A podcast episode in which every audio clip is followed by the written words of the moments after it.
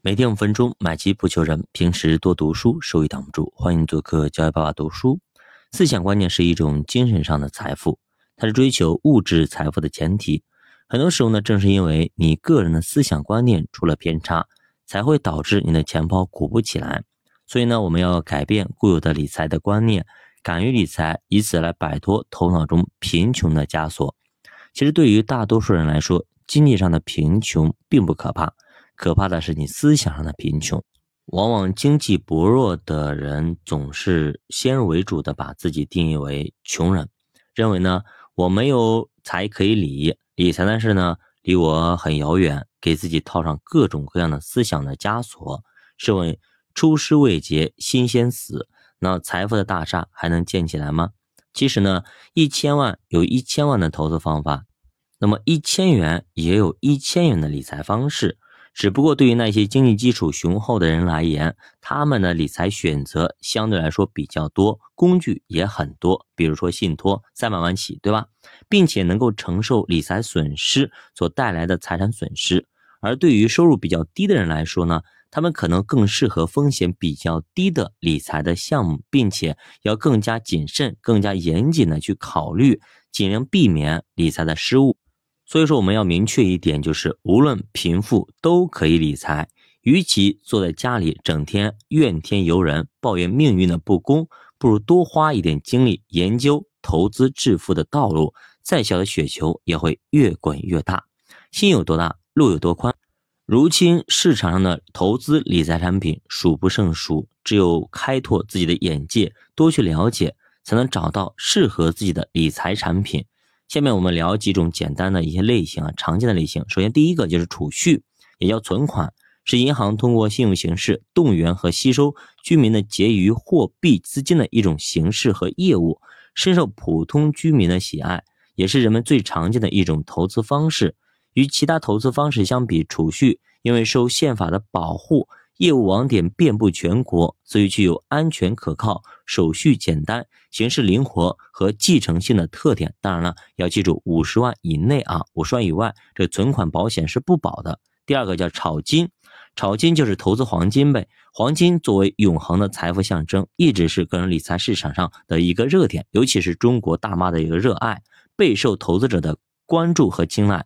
特别是近两年啊，国际黄金价格持续上涨，可以预见。随着国内黄金投资领域的逐步开放，未来黄金需求的增长也潜力十分的巨大。第三个叫基金，基金主要包括信托基金啦、公积金、保险基金、退休基金以及各种基金会的基金。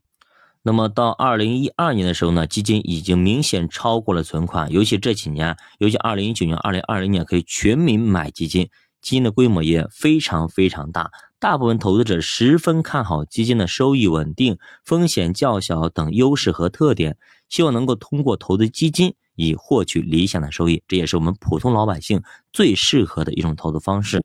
第四种就是股票，股票作为股份公司为筹集资金而发行的一种有价证券，是证明投资者投资入股并以此来获取收益的一种股权凭证。如今的股票已经走进千家万户，成为许多家庭投资理财的重要方式之一，一直保持着非常高的热度。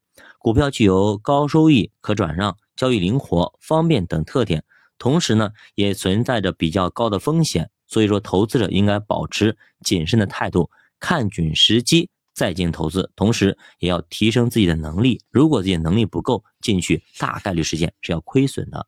第五个是国债。国债又称国家公债，是国家以它的信用为基础，按照债的一般原则，通过向社会筹集资金所形成的债权债务关系。国债是由国家发行的债券，是中央政府为筹集财政资金而发行的一种政府债券，是中央政府向投资者出具的承诺，在一定时间内支付利息和到期偿还本金的债权债务凭证。由于国债的发行主体是国家。所以它具有最高的信用度，被公认为最安全的投资工具。目前国债市场品种非常多，广大投资者也非常喜爱，而且选择也非常的多。第六种是债券，债券是一种金融契约，是政府、金融机构、工商企业等直接向社会借款借债筹集资金的时候，向投资者发行，同时承诺按一定利率支付利息，并按约定条件偿还本金的债权债务凭证、企业可转换债券、付息债券、银行刺激债券等等，都是非常好的投资品种。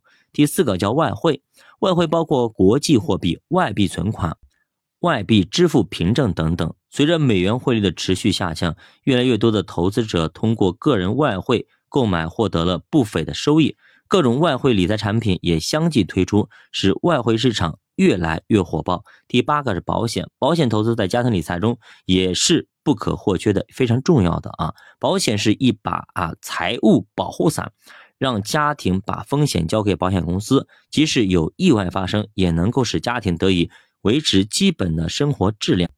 而收益类险种的品种非常的多，它们不仅具备保险最基本的保障功能，而且能够给投资者带来不菲的收益，所以是个人理财投资的一个热点。当然，它也是长期赛道，也是十五年以上赛道上的王者啊。呃，能够保本，而且呢，十五年以上啊，基本上 OK。但是呢，也就维持在百分之四到百分之五。那么，普通家庭超长期投资可以选择。